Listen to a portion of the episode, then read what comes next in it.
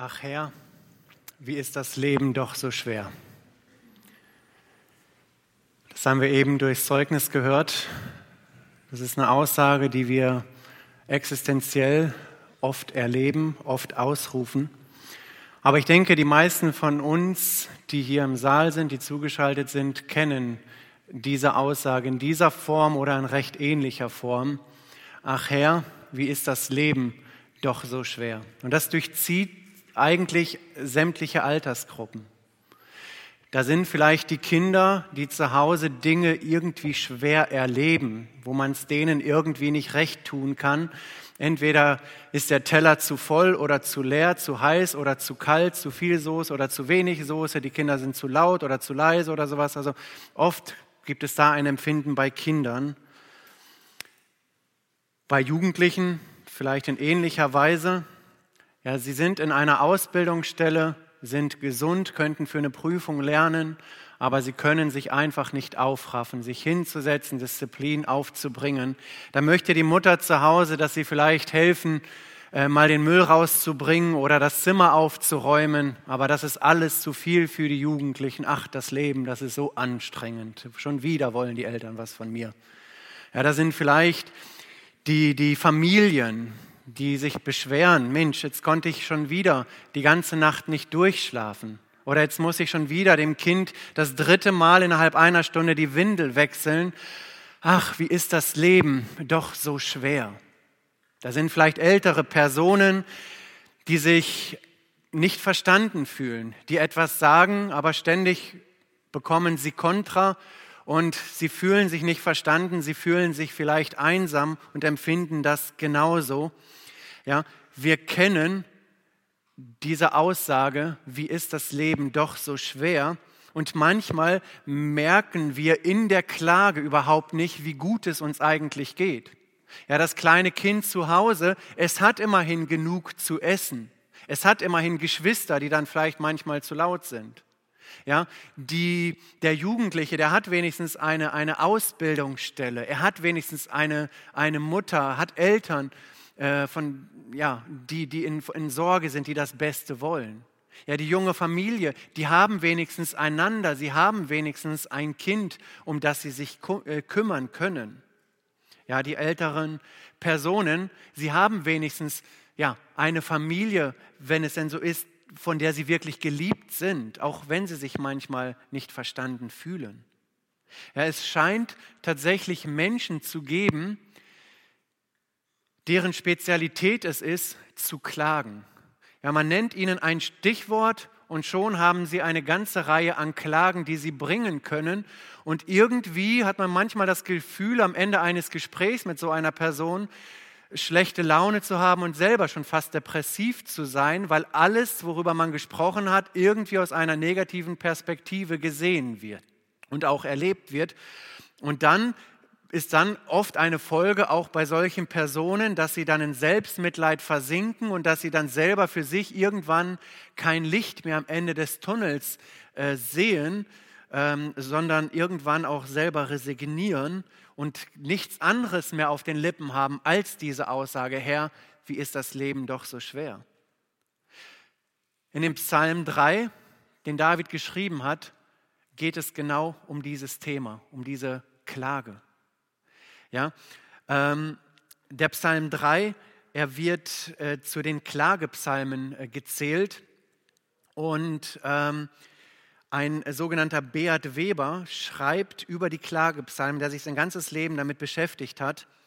Die Klage bereitet den Boden zum Bittgebet. Ohne Klage äh, würde der Bitte die Tiefe und Dringlichkeit abhanden gehen. Und ohne die Bitte wäre die Klage zu wenig konkret auf die Behebung der Not ausgerichtet.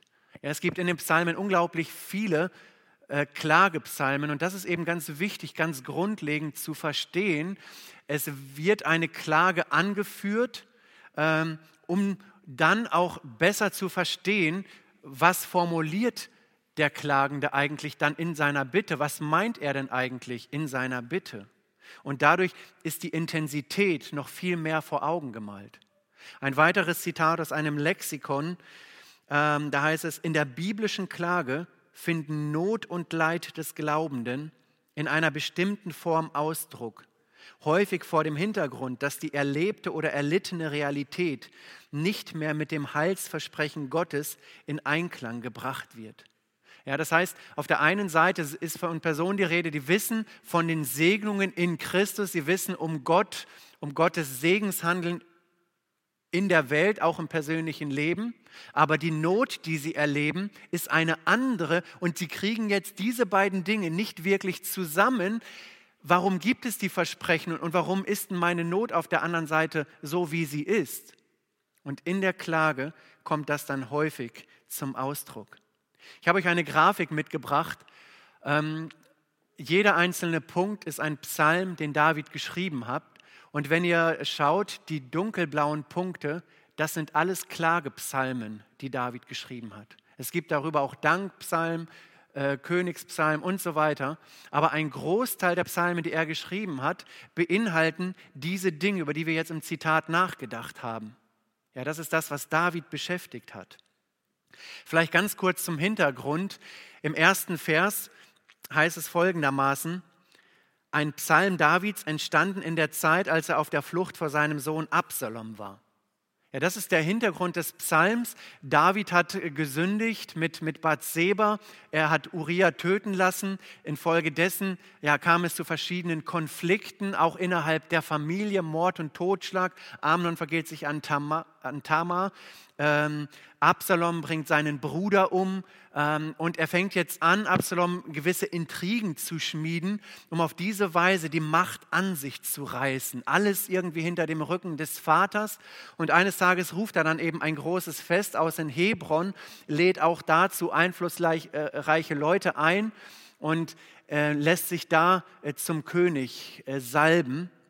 Und infolgedessen ja, geht es dann eben weiter. Er ist jetzt König, er, er manipuliert das Volk, er versucht ganz viele Leute auf seine Seite äh, zu kriegen äh, und gewinnt auf diese Weise immer mehr an Einfluss und an Macht und das Volk, es geht darauf ein. Ja, es sagt sich immer mehr von David ab und geht auf die Seite äh, Absaloms äh, rüber.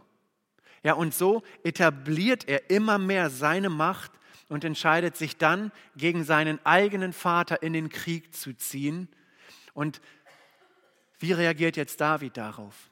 Wir sehen das Herz des Davids an der Reaktion, was er jetzt tut. Ja, er weiß um die Stadt Jerusalem, um die Anwohner Jerusalems. Und er weiß, dass wenn er jetzt in einen Kampf zieht, er wahrscheinlich keine großen Chancen hätte. Ähm, und ihm ist das Leben dieser Leute wichtig. Und so entschließt er sich zu fliehen um die anderen zu retten. Ja? Und ich hoffe, wir verstehen, ähm, warum David so viel Grund zur Klage hatte. Ja, einige der Klagepsalmen sind exakt in dieser Zeit entstanden, als er auf der Flucht vor seinem eigenen Sohn war. Und jetzt ist er vielleicht am größten Tiefpunkt seines Lebens angekommen, eine Dramatik, die wir uns alle gar nicht ausmalen können. Ja, das sehen wir auch in 2 Samuel 16, Vers 11. Und David sprach, siehe, mein Sohn, der von meinem Leibe gekommen ist, trachtet mir nach dem Leben. Ja, aber trotzdem liebt er seinen Sohn ja, und möchte für seinen Sohn das Beste. Also hier wirklich unvorstellbar schlimm, was er erlebt. Ja, von, wenn, wenn die eigenen Kinder sich gegen die Eltern stellen. Ja, das, das muss eine Dramatik sein und hier sogar noch eine Steigerung, dass er David sogar töten möchte. Ja? Ähm, und das ist die Situation des Psalms, des Klagepsalms.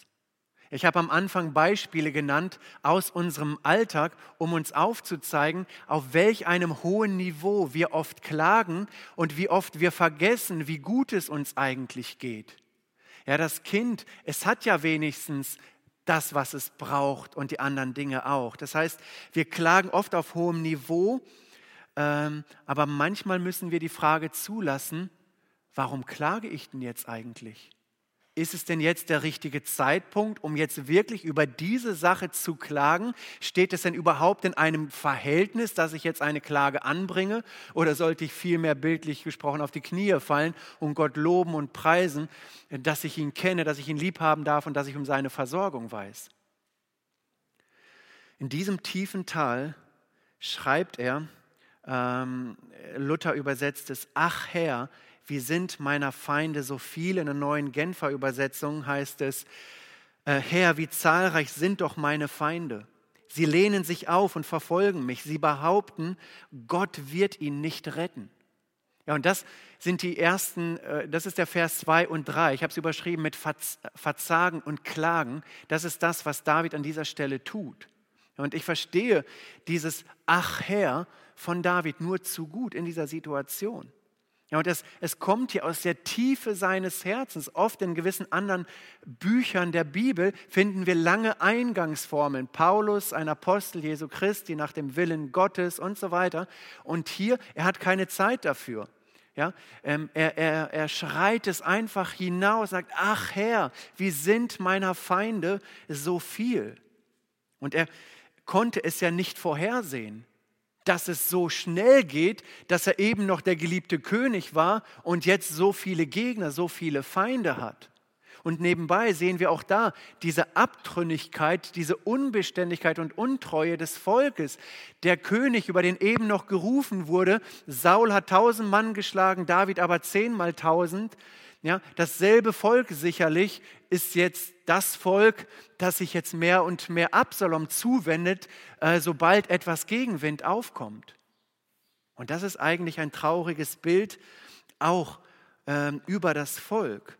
Und er fühlt sich jetzt alleingelassen, die Überläufer scheinen immer mehr zu werden und die Folge ist eine Überforderung, eine Hilflosigkeit. Was soll er denn jetzt machen?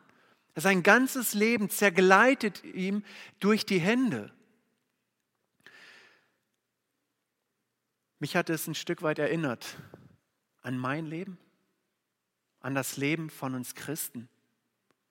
Ja, da sind wir vielleicht Fans von Jesus, dass wir rufen, Hosianna, gelobt sei der da kommt im Namen des Herrn. Wir tragen eine Euphorie, eine Begeisterung. Wir sind die, die beim Lobpreis am lautesten singen aber im Alltag angekommen, kann es sein, dass meine Herzenshaltung eine ganz andere ist. Ja, dass diese Begeisterung vielleicht entschwunden ist und ich nicht in der wahren Hingabe lebe, sondern vielleicht versuche, meinen eigenen Willen umzusetzen. Und diese Frage, die müssen wir zulassen. Sind wir genauso unbeständig wie das Volk? Oder sind wir wahre Jünger, Gott hingegeben? Ja, bei, bei David kommt jetzt bei diesem ganzen Dilemma noch dazu, ähm, dass jetzt sogar Leute auf ihn zukommen, nicht nur eine, mehrere Leute und sagen, bei deinem Gott ist keine Rettung zu finden. Das heißt, er liegt am Boden und Leute kommen zu ihm und schlagen auf ihn ein, verbal, und hören nicht auf damit. Und das zieht ihn noch weiter runter. Und was passiert infolgedessen? Er verliert den ganz konkreten Blick für, für das Eigentliche. Ja, und er macht seine Gefühle, sein Denken, ähm, ja, sein Glück von anderen abhängig. Ja, von den Leuten um ihn herum, von den falschen Ratgebern, die um ihn herum sind. Und sicherlich hat er infolgedessen auch viele Fragen, auch an Gott viele Fragen. Herr, warum musste das denn geschehen in meiner Familie, dieses Unglück mit äh, Amnon und Tamar? Warum musste Absalom so gegen Amnon handeln? Warum werde ich jetzt verfolgt? Herr, warum kannst du mir nicht einfach ein Familienleben geben, wo wir Frieden und Harmonie und Einigkeit erleben und dich loben können, dass anstatt der vielen Klagepsalmen 100 Lobpsalmen entstehen? Hier konkret, warum sind in meiner Feinde so viel? Und das Schlimmste ist eben, wenn dieser Zweifel es wirklich schafft, sich einzunisten, dann ist er wie so ein Krebsgeschwür, das immer weiter wuchern möchte und das sich nicht einfangen lassen möchte. Ja? Und dann, wenn wir das zulassen, dann wird am Ende nichts anderes bleiben als verbrannte Erde. Keine Hoffnung im Glauben eine gewisse Gleichgültigkeit. Und in der ganz konkret realen Gefahr steht David. Ja, sein, sein, sein Glaubensleben ist einer in einer Weggabelung. Wie wird es jetzt weitergehen? Resignieren, den Feinden Glauben schenken oder sich vertrauensvoll an Gott wenden? Und das ist eben eine ganz reale Gefahr, die auch heute noch genauso aktuell ist, dass wir unser Glaubensleben von anderen abhängig machen können in Frage stellen lassen. Ja, vielleicht durch Eltern, die nicht im Glauben sind, durch Geschwister, durch Arbeitskollegen, die nicht im Glauben sind, durch Schulkameraden, die dann mit irgendwelchen Spitzen oder irgendwelchen Kommentaren unser, unser Glaubensleben in den Grundfesten erschüttern wollen. Und manchmal braucht es gar nicht so viel dazu.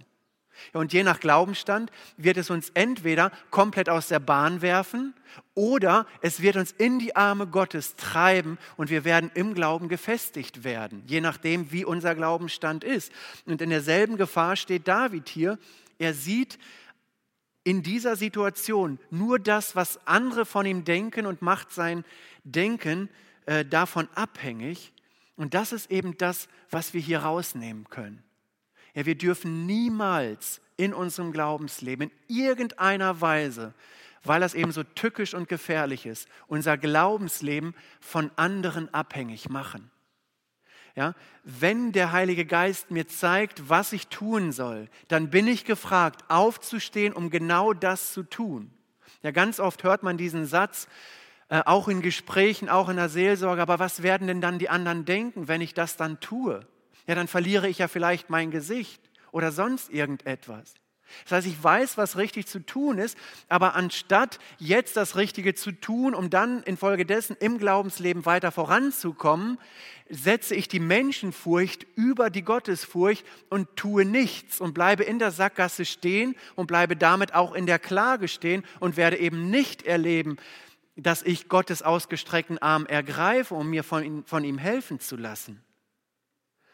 Ich denke, die meisten von uns, und lass uns mal diese Frage zulassen, haben diese, diese Formulierung, ach Herr, wie ist das Leben doch so schwer? Und lass uns mal überlegen, was ist dein ganz konkretes Ach Herr in deinem Leben?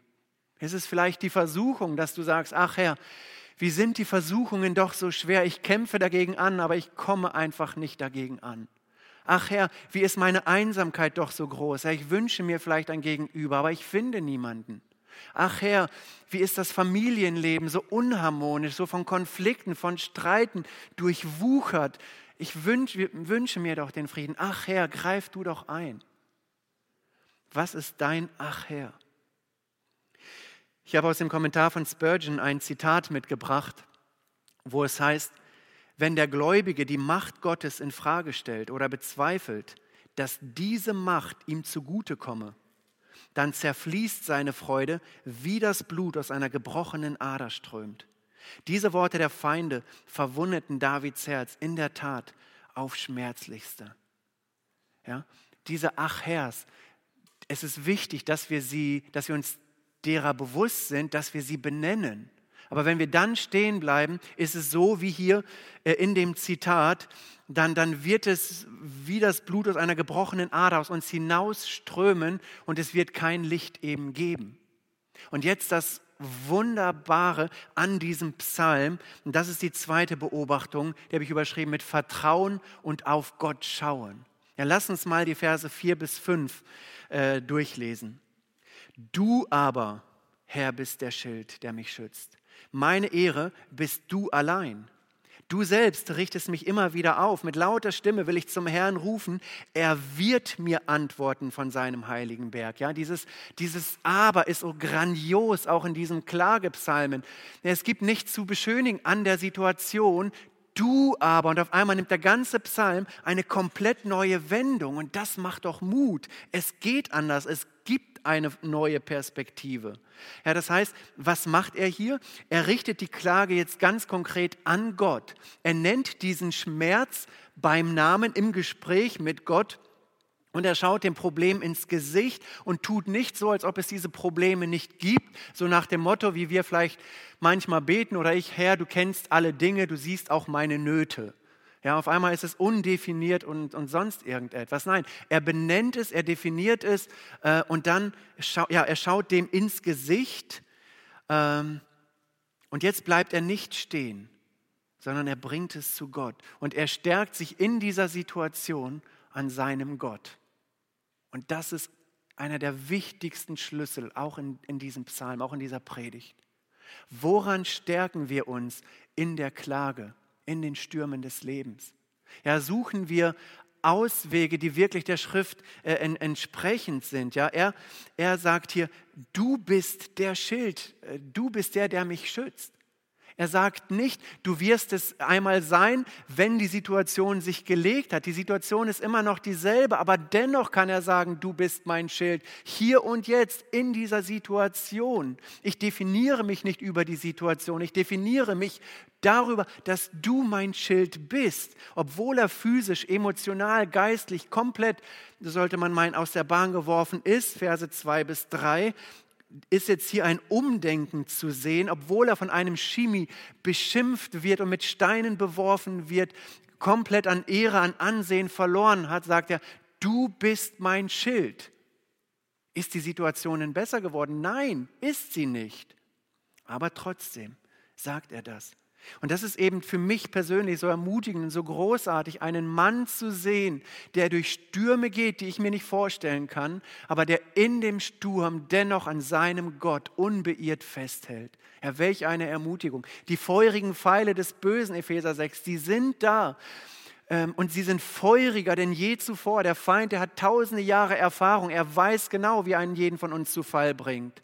Aber dennoch ist Gott unser Schuld, äh, Schild, unser Schutz, wenn wir zu ihm gehören. Ja? Ähm, und das, Gewöhnliche, äh, das, das Ungewöhnliche hier ist, dass er unser ganzheitlicher Schutz ist. Ja, ein Schild deckt mich von einer Seite, aber Gott umgibt seine Kinder von allen Seiten, unabhängig von der Situation. Und dann geht er sogar noch weiter und das wird kurios. Er sagt, meine Ehre bist du. Der Mann, der gerade alle Ehre, alles Ansehen, komplett seine ganze Existenz äh, nicht mehr hat, alles ist auf den Kopf gestellt, definiert sich jetzt komplett neu und sagt, meine Ehre bist du, nicht mein Königsein, nicht mein Reichtum, nicht das, was ich alles geleistet habe. Du bist meine Ehre, du bist mein Kavott, das ist das Wort, was hier steht, meine Herrlichkeit, mein Reichtum, ähm, mein Ansehen. Ja, und, und das ist eben das Spannende. Im Alten, im Neuen Testament finden wir ganz oft Identität in Christus und so weiter. Aber selbst hier, der alttestamentliche David definiert seine Identität über Gott. Ja? Und dann geht es noch besser weiter. Nee, nicht noch besser, genauso gut. Er sagt, und hebst mein Haupt empor, so übersetzt äh, äh Luther das. Oder die neue äh, äh, Genfer, du selbst richtest mich immer wieder auf. Und auch hier wiederum dieses schöne Bild. Ja, alle, die Kinder haben, die kennen das vielleicht. Wenn ein Kind etwas äh, falsch macht, dann, dann warst du das? Und dann guckt man runter, nein, ich war das nicht. Und man weiß sofort, wenn man das Kind sieht, natürlich war das Kind das. Ja, und dann kann man als Elternteil hingehen und sagen, komm, schau auf. Ja, es ist nicht schlimm, ist alles in Ordnung, es ist alles gut in diesem Fall. Ich verzeihe dir. Ja, man hebt das Haupt empor. Und das ist das Bild, das hier hinter steckt, auch so ein Stück weit dieses Gottesbild, das David hat. Ja, ich habe einen Gott, der mich nicht verdammt, der mich nicht in meiner Sackgasse alleine lässt, sondern der mir nahe kommt, der mein Haupt emporhebt. Welch ein Gottesbild! Und das dürfen wir lernen in unseren Achers, in unserer Klage. Gott greift ein, Gott kümmert sich, Gott ist interessiert. Und das ist eben auch so wichtig für unser Leben. Ja, dass wir eben unsere Identität immer wieder ganz bewusst äh, in Christus verankern.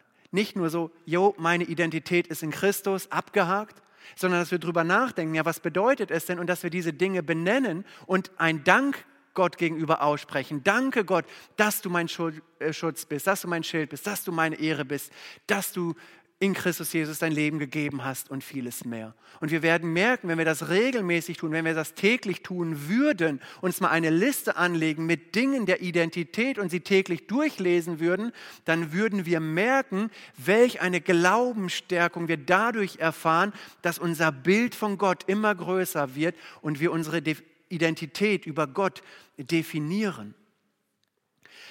In Hebräer 12, Vers 2 heißt es so passend, lasst uns aufsehen zu Jesus, den Anfänger und Vollender des Glaubens. Ja, er hat angefangen. Sollte er mit David jetzt wirklich zum Ende kommen? Das Werk, das er angefangen hat, das hat er auch mit David zu Ende gebracht und wird es auch mit uns zu Ende bringen. In Römer 8, Vers 31 herausragende Verse. Ja, was sollen wir nun hierzu sagen? Ist Gott für uns? Wer kann wider uns sein? der auch seinen eigenen Sohn nicht verschont hat, sondern hat ihn für uns alle dahingegeben, wie sollte er uns mit ihm nicht alles schenken? Ein gewaltiges Bild, Bild, Herr, wie sind meiner Feinde so viele, sie umlagern mich, Zehntausende sind um mich, das sagt er später. Und was sagt Paulus hier? Ist Gott für uns? Wer kann wider uns sein? So einen Gott haben wir. An diesen Gott dürfen wir glauben in Römer 8, Vers 38 genauso herausragend. Denn ich bin gewiss, dass weder Tod noch Leben, weder Engel noch Mächte noch Gewalten, weder Gegenwärtiges noch Zukünftiges, weder Hohes noch Tiefes noch eine andere Kreatur unterscheiden kann von der Liebe Gottes, die in Christus Jesus ist, unserem Herrn. Und diese veränderte Sicht hilft uns, dass wir viel reflektierter sind und dass wir selber mal uns die Frage stellen, sollte ich jetzt tatsächlich klagen oder sollte ich mal einfach Danke sagen, dass Gott dennoch da ist, dass Gott dennoch führt, dass Gott dennoch alles getan hat, damit ich in seinen Segnungen leben kann. Ja, also er fängt mit der Klage an und bekräftigt dann aber sein Vertrauen in Gott, schaut auf Gott und sagt dann auch in Vers 5, mit lauter Stimme will ich zum Herrn rufen. Er wird mir antworten auch von seinem heiligen Berg. Also dieses laute Ausrufen zu Gott. Ja, es geht hier um Lautstärke. Wir dürfen auch laut Dinge ausrufen, aber es geht nicht nur um Lautstärke.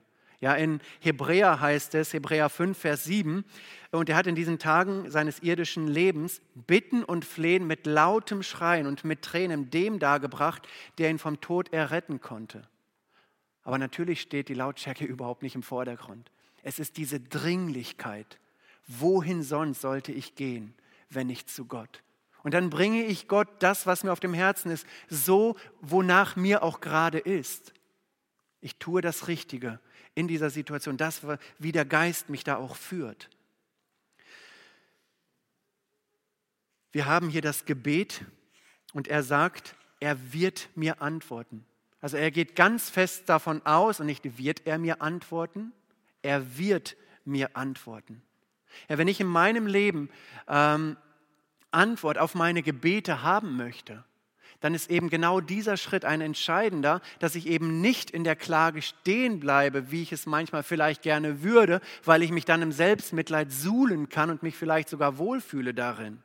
Nein, die Voraussetzung, wenn ich auch eine Antwort will, ist es eben die Voraussetzung, dass der König David seinen König als König anerkennt und sieht, was sein König für ihn alles macht.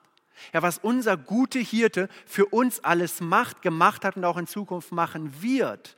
Ja, manchmal antwortet Gott vielleicht auf viele der Gebete aus dem Grund nicht, weil sie einfach leidenschaftslos dahergeredet sind, vielleicht sogar manchmal dahergeplappert sind, völlig gedankenlos. Ach ja, ja, ich habe hab ich jetzt gebetet, habe ich nicht gebetet? Ah ja, ja, dass man sogar überlegt, ob man gebetet hat. Und das darf es eben nicht geben. Hier sehen wir die Leidenschaft im Gebet, auch von David, die Ernsthaftigkeit, dass Gott doch tatsächlich einen Unterschied machen möge und er rechnet damit, dass er es tut. Und manchmal stehen vielleicht vielleicht auch zu sehr meine Wünsche, meine Ideen im Vordergrund und dass man dann vielleicht am Ende eines so manchen Gebetes fragt, um wen ging es denn jetzt eigentlich? Ging es nur um mich oder ging es auch um den Herrn?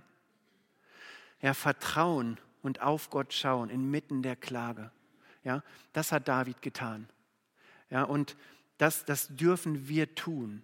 Und wir tun es auf vielfache Weise, indem wir diese Dinge Gott sagen, ganz konkret. Indem wir vielleicht mal da, wo wir unser Ach Herr haben, äh, mal vielleicht ein Buch zu dem Thema kaufen, uns mit Dingen beschäftigen, grundlegend beschäftigen. Vielleicht mal ein, ein Lexikon an die Hand nehmen, mal schauen, was sagt die Bibel zu meinem Ach Herr und mal diese Bibelstellen nachschlagen und sagen, Ach Herr, das ist deine Antwort auf mein Ach Herr. Das möchte ich jetzt für mich nehmen, für mich anwenden, für mein Leben. Ja, oder auch mit Leuten reden, die vielleicht durch dieselben Achers durchgegangen sind. Oder in der Se in Seelsorge gehen, wo man eine Hilfestellung erfahren kann. Und das hat David getan. Er hat Gott sein Herz geöffnet. Und dann der letzte Punkt. Gott trägt durch und schenkt Sieg. Ja, wir lesen in den Versen 6 bis 7, ich konnte mich hinlegen und ruhig schlafen. Wohlbehalten bin ich wieder aufgewacht, denn der Herr ist mein Schutz. Ich fürchte mich nicht vor einem Herr von Zehntausenden, auch wenn sie mich schon ringsum eingeschlossen haben. Ich erinnere an die Situation, immer noch auf der Flucht vor seinem Sohn. Und wie kann ein Mann so etwas schreiben? Das, das passt irgendwie nicht zusammen. Aber welch ein Segen können, kann er erleben oder auch können wir erleben, wenn das umgesetzt wird. Wenn wir in der Klage Gott vertrauen und auf ihn schauen. Ja, dann, dann gibt Gott uns eine Gabe, um mit dieser Schwierigkeit umzugehen. Er ändert nicht direkt die Situation, aber gibt uns die Gabe. Und Zehntausende sind um ihn herum. Dieses Bild gebraucht er hier. Aber er sagt, ich kann seelenruhig schlafen. Ja, wie soll das gehen? Ja, wie konnte ein Jesus mitten im Sturm schlafen? Aus dem Grund, weil er wusste, Gott trägt durch, Gott schenkt Sieg. Wie konnte ein Petrus schlafen, angefesselt an Soldaten, weil er wusste, Gott trägt durch, Gott schenkt Sieg. Ja, und, und das ist eben der Inhalt dieses Psalms, ja, dieses sich fallen lassen in die Arme Gottes und nicht dieses innere Aufbrausen, die Sache in die Hand nehmen und sagen, so, jetzt sorge ich hier mal für klare Verhältnisse. Das ist niemals der Weg sondern von Gott sich zunächst eine neue Sicht schenken zu lassen. Und aufgrund einer neuen Sicht werden wir dann auch verändert an die Situationen des Lebens gehen, um das auch anpacken zu können, weil wir dann vertrauensvoll Gott auf unserer Seite haben, weil wir dann einen friedvollen Umgang mit der Situation finden können. Ja, hier, äh, ich bin von einem Herr von Zehntausenden, äh, auch wenn sie mich schon ringsum eingeschlossen haben. Und das wirkt Gott. Das wirkt Gott, auch in unserem Leben, wenn wir ihm vertrauen. Ja, und das ist auch Teil des Evangeliums. Ja, wenn ich wirklich vor Gott meine Schuld erkenne und merke, ich bin getrennt von Gott, ich lebe nicht so, wie Gott es sich will, aber dann mein Herz für Gott öffne, meine Schuld ihm bekenne und wirklich im Glauben Jesus einlade, in mein Leben zu kommen, dann werde ich genau das erleben, dass Gott nicht nur die Schuld vergibt, nicht nur den Heiligen Geist gibt, sondern dass ich noch genau das erlebe, dass ich auf einmal die, die, die Möglichkeit habe, auf Gott zu schauen, dass ich anfange, eine neue Perspektive zu gewinnen und dass ich dann konkret im Alltag erlebe, Gott trägt durch, Gott wird nicht Sieg schenken, sondern Gott schenkt Sieg in der Situation. Ja? Und das ist eben dieses, diese, dieser Prozess. Ja, am Anfang sagte er, es sind der Feinde so viele und jetzt sagt er, ich fürchte mich nicht. Ja, wenn Gott für mich ist, wer soll wider mich sein? Und der Psalm endet dann äh, mit den Versen 8 bis 9, wo es heißt, nun steh doch auf, Herr, rette mich, mein Gott. Bisher hast du doch alle meine Feinden ins Gesicht geschlagen. Ja, diesen Rechtsbrechern hast du die Zähne ausgebrochen. Hilfe und Rettung kommt allein vom Herrn. Dein Segen, Herr, komme über dein Volk. Ich finde das so spannend, dass er sagt, jetzt steh doch auf, Herr, und dann ein Ausrufezeichen. Ja, jetzt Du hast gehandelt, du handelst, du bist Schild, du bist Ehre, du bist Schutz, aber jetzt handel. Ja? Ähm, und, und das Wort, das jetzt hier gebraucht wird, ist dasselbe Wort, das auch in Vers 2 gebraucht wird, wo, wo steht, die Feinde sind äh, um mich herum, sie stehen auf, äh, sie umgeben mich. Das Wort kum im Hebräischen. Dasselbe hier, so wie die Feinde mich umgeben, so steh auf, umgib du mich auch weiterhin. Ich rechne mit dir und mit deinem Durchtragen in der Situation. Und dann dieser seltsame Vers, ähm, bisher hast du doch allen meinen Feinden ins Gesicht geschlagen, ja diesen Rechtsbrechern hast du die Zähne ausgebrochen. Hat Gott es wortwörtlich so gemacht? Nein, natürlich nicht. Ja, es, gibt, es, ist, es ist ein Psalm, es ist Poesie, ähm, es ist in eine bestimmte Situation hineingeschrieben. Wenn ich sage, eine Hand wäscht die andere, ja gut, in diesem Fall passt es, eine Hand hat dann die andere gewaschen, aber es ist ein Spruch für etwas anderes. Ja? Und so auch hier, es möchte eine tiefere Wahrheit vermitteln. Was ist denn der Zusammenhang in Vers 2. In Vers 2 kommen sie zu ihm und sagen, viele, äh, der Herr wird dich nicht retten. Das heißt, sie äußern verbal Dinge und jetzt sagt er, Herr, schlage ihn auf die Backen und entferne quasi ihre Zähne, sodass sie nicht mehr wieder dich spotten können, wieder dich reden können und das, was du tust, in Abrede können, äh, stellen. Ja, weil was sie gesagt haben, war eine Lüge über Gott, gegen Gott persönlich auch. Ja, und hier geht es eben über, um die Überlegenheit aufzuzeigen, ähm, die Feinde, die müssen gedemütigt werden und du musst auf den Thron gehoben werden, damit alle erkennen, du bist Gott, du bist der wahre König. Und dieser Vers ist eingebettet in einen Rette mich, mein Gott. Und in Vers 9, Hilfe und Rettung kommt von dir allein. Also bei Gott ist Rettung. Ja, und das, was die Feinde sagen, das hat keinen Bestand. Das steht nicht auf einer Ebene mit dem, was Realität ist. Du bist Rettung. Ja, und das ist eben das, das Schöne, der in den Versen äh, 4 bis zum Ende, da nimmt, fängt er an, den Sieg Gottes für sich in Anspruch zu nehmen. Ganz konkret, ganz real. Wir machen es manchmal so unglaublich kompliziert. Wir fragen, ja, wie kann ich denn jetzt den Sieg Gottes in Anspruch nehmen? Ja, was bedeutet denn Sieg? Wie muss ich mich denn dann emotional fühlen oder sonst irgendetwas? Es ist gar nicht so kompliziert, wie wir manchmal meinen, dass es ist. Was hat denn David getan? Er hat zu Gott gerufen, sein Herz geöffnet, hat über Gott nachgedacht, Gott gesagt, wer er ist, was er für ihn bedeutet. Gott hat ihm eine veränderte Sicht geschenkt, hat dann gemerkt, wie Gott ihn durchträgt. Also es sind ganz natürliche Glaubensprozesse, die hier stattfinden und wo auch wir im Kleinen und auch im, im, in, großen Dingen Glaubenssiege erleben können. Und das, da möchte ich uns ermutigen, ja, dass wir da auch diese, diese Herzenshaltung zulassen, die der Geist wirken möchte, dass wir dann auch Siege erleben in diesem Acher. Es wäre schade, wenn jetzt jeder sein persönliches Acher mit nach Hause nimmt, in die Woche nimmt und alles bleibt beim Alten. David hat es nicht getan und er hat Rettung erlebt, obwohl er auch wusste, steh auf, Herr, ich brauche dich morgen wahrscheinlich mehr als heute oder genauso wie heute. Die Kämpfe, die Versuchungen, Anfechtungen, die bleiben. Aber dennoch ist der Sieg schon da. Es ist viel eine Frage der, der Herzenshaltung, der Abhängigkeit Gott gegenüber. Und dann am Ende eben, Hilfe und Rettung kommt allein vom Herrn. Dein Segen, Herr, komme über dein Volk. Ja? Bei ihm ist Rettung, auch geistlich.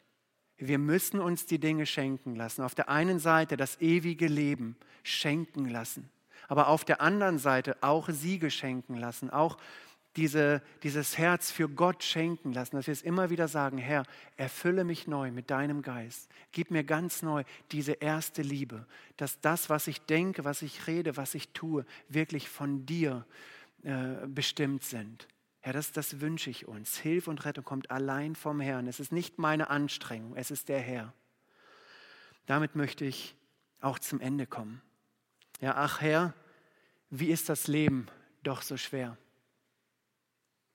Eine Klage von David. Ich möchte es ganz klar nochmal sagen, wir dürfen klagen, aber wir sollten uns auch überlegen, wann klage ich, über welche Dinge klage ich. Wir dürfen die Dinge benennen, wir sollten sie benennen. Und wenn wir es ernst meinen, dann wird aus der Klage ein wunderbares Vertrauensbekenntnis. Vertrauen und auf Gott schauen.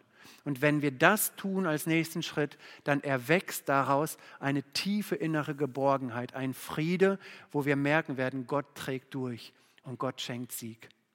In diesem Sinne wünsche ich es uns, dass es nicht irgendwie eine Theorie ist, die ausgesprochen wird, sondern dass wir es wirklich auch in unserem Alltag, auch in der Woche, die vor uns liegt, erleben. Amen.